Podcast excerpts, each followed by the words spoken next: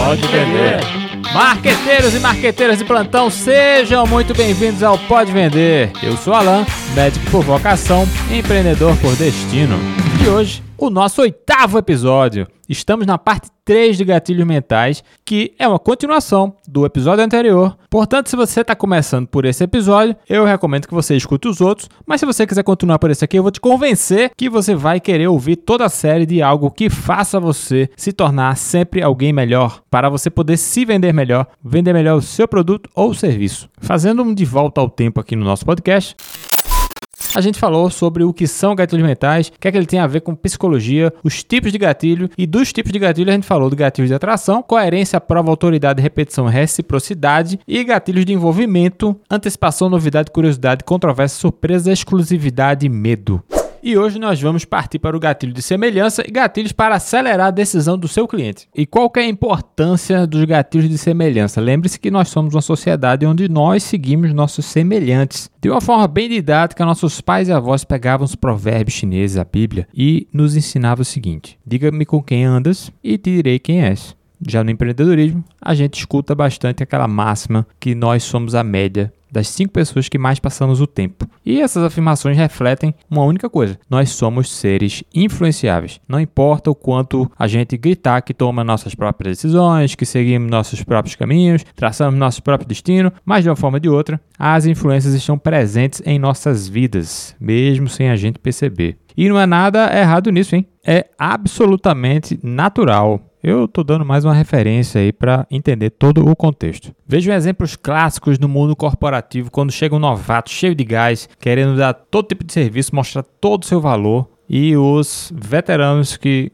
porventura estiverem no marasmo acabam influenciando. É como minha avó falava: baixa uma laranja podre para estragar o seu suco. Então você vê como o comportamento de influência por semelhança ele pode ser também negativo. E Dando exemplos clássicos do comportamento humano e pessoais, vamos aos sotaques. É bem comum que o nosso país é tão grande e tão vasto que cada região do país tenha o seu sotaque bem específico e bem característico. Então, depois de um tempo, quando você se muda, e isso acontece com muitos amigos, familiares e até minha esposa, quando se muda para uma região, absorve por semelhança por escutar tanto determinadas características da população que a rodeia. Então, após um a dois anos, um gaúcho é bem comum estar no Nordeste falando oxente, a depender da região que ele se encontre. Assim como um nordestino, onde eu tenho alguns amigos que vão para o Rio Grande do Sul e lá estão falando baguri. No começo é bem engraçado porque mistura todos os sotaques, a pessoa perde até uma identidade, mas depois naturalmente ela vai se adequando.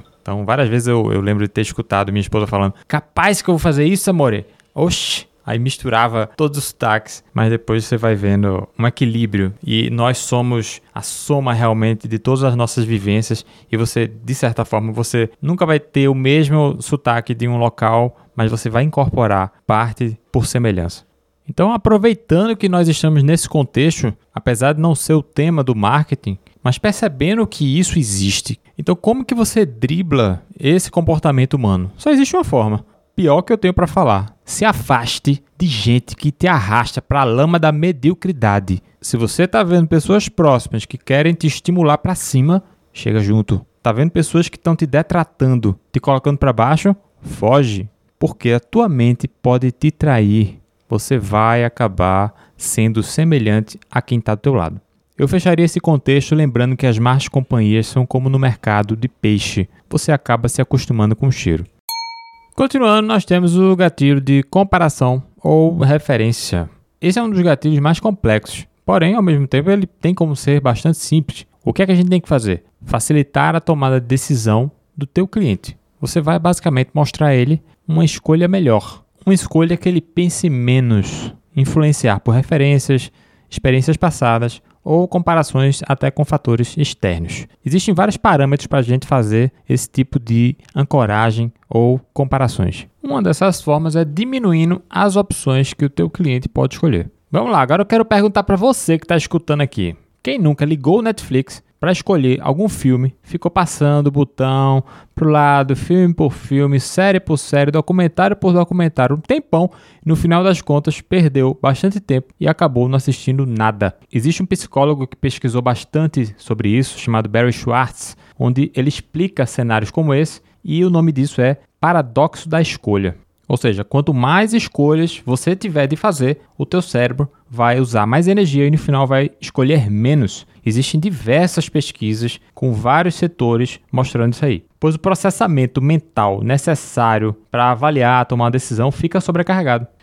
Portanto, limite a quantidade de opções para seu cliente. Quem nunca passou por arrependimento de comprar às vezes uma peça de roupa, uma calça, por exemplo, e no outro dia você que tinha visto mais de 10 opções pensou poderia ter comprado outra. Marqueteiro, qual que é a explicação neuromarqueteira disso tudo? É basicamente é o seguinte: a grande quantidade de opções vai fazer com que a expectativa do consumidor fique nas alturas e ele não vai conseguir alcançar todas as opções. E isso faz com que a satisfação da compra seja reduzida, gerando uma experiência infeliz e acaba que ele não vai querer comprar uma experiência infeliz e ele não compra nada. E será que existe um número máximo ou um número mínimo de opções de produtos? Alguns artigos mostram que acima de 7 opções o cérebro já fica sobrecarregado e com todas as informações que eu já passei. Então 7 seria o número máximo, alguns é, artigos já mostraram até 10, e 3 seria o número mínimo de escolha. Eu diria que de 3 a 5 produtos mas isso é bem relativo, depende também do produto que você está oferecendo. Produtos digitais, em média, tem daí de 3 a 5, que é o que a gente tem visto.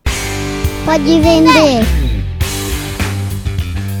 queria dar um salve maravilhoso pra galera aí de todo o Brasil que tem mandado aí o feedback para mim, feedback positivo e feedback negativo, e é com essas críticas construtivas que a gente tem como crescer e fazer um conteúdo cada vez melhor. E eu já aproveito para dizer aqui no meio do episódio que eu tô vendo que não vai mais dar tempo da gente falar tanta coisa. O conteúdo é infinito, como eu sempre falo, o marketing está em extrema evolução e transformação, então sempre vou ter muita coisa para falar. Eu já sei que vai ter a aula 9 que é a quarta parte.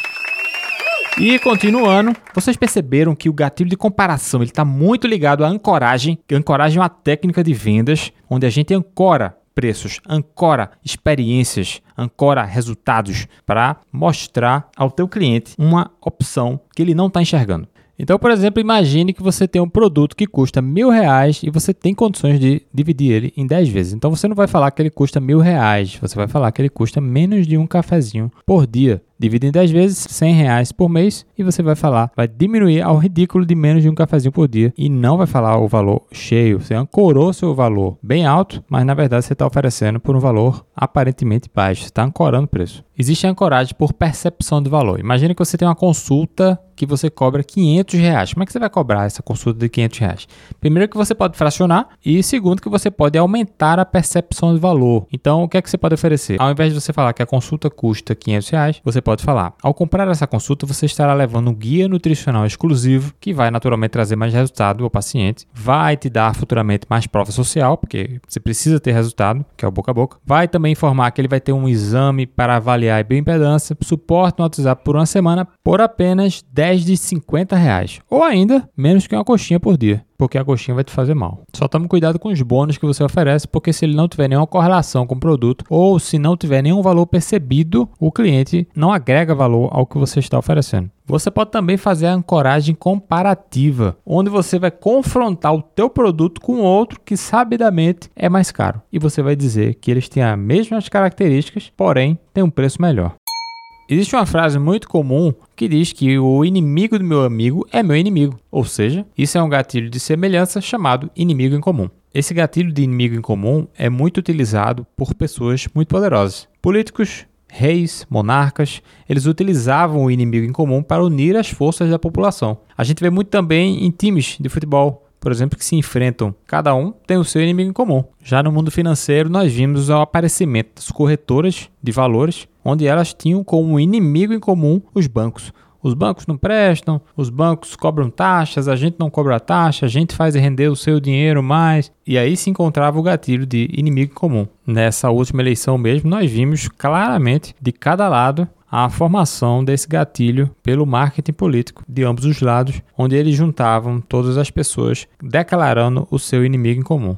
Não deixem de escutar o próximo episódio porque ele vai estar conectado com esse, onde eu vou dar continuidade. E eu vou terminar esse episódio contando a vocês uma pergunta que me fizeram essa semana, onde perguntaram o seguinte: Alan, para que você está fazendo tudo isso? E eu respondi com a parábola chinesa que eu aprendi com meu pai, que diz o seguinte: quando duas pessoas estão andando por uma estrada onde cada uma está carregando um pão, quando eles se encontrarem nessa estrada, se eles trocarem os pães, cada um vai sair com apenas um pão. Nessa mesma estrada, quando duas pessoas estão vindo na mesma direção, mas cada uma carregando uma ideia, quando elas se encontrarem, se elas trocarem as ideias, cada uma sai com duas ideias. E aí eu que pergunto: qual é a finalidade desse momento? Qual é a finalidade da vida? Trocar ideias para todos terem pão. Se nós não formos capazes de inovar, de nos reinventar, ficaremos parados em um tempo que nos fará mal. Nós somos seres capazes de ultrapassar coisas terríveis, não sem marcas, mas com a possibilidade imensa de não perecer. Portanto, façam diferença na vida das pessoas.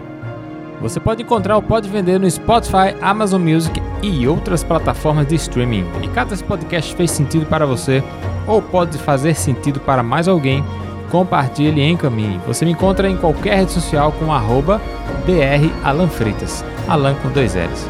Valeu e até o próximo episódio.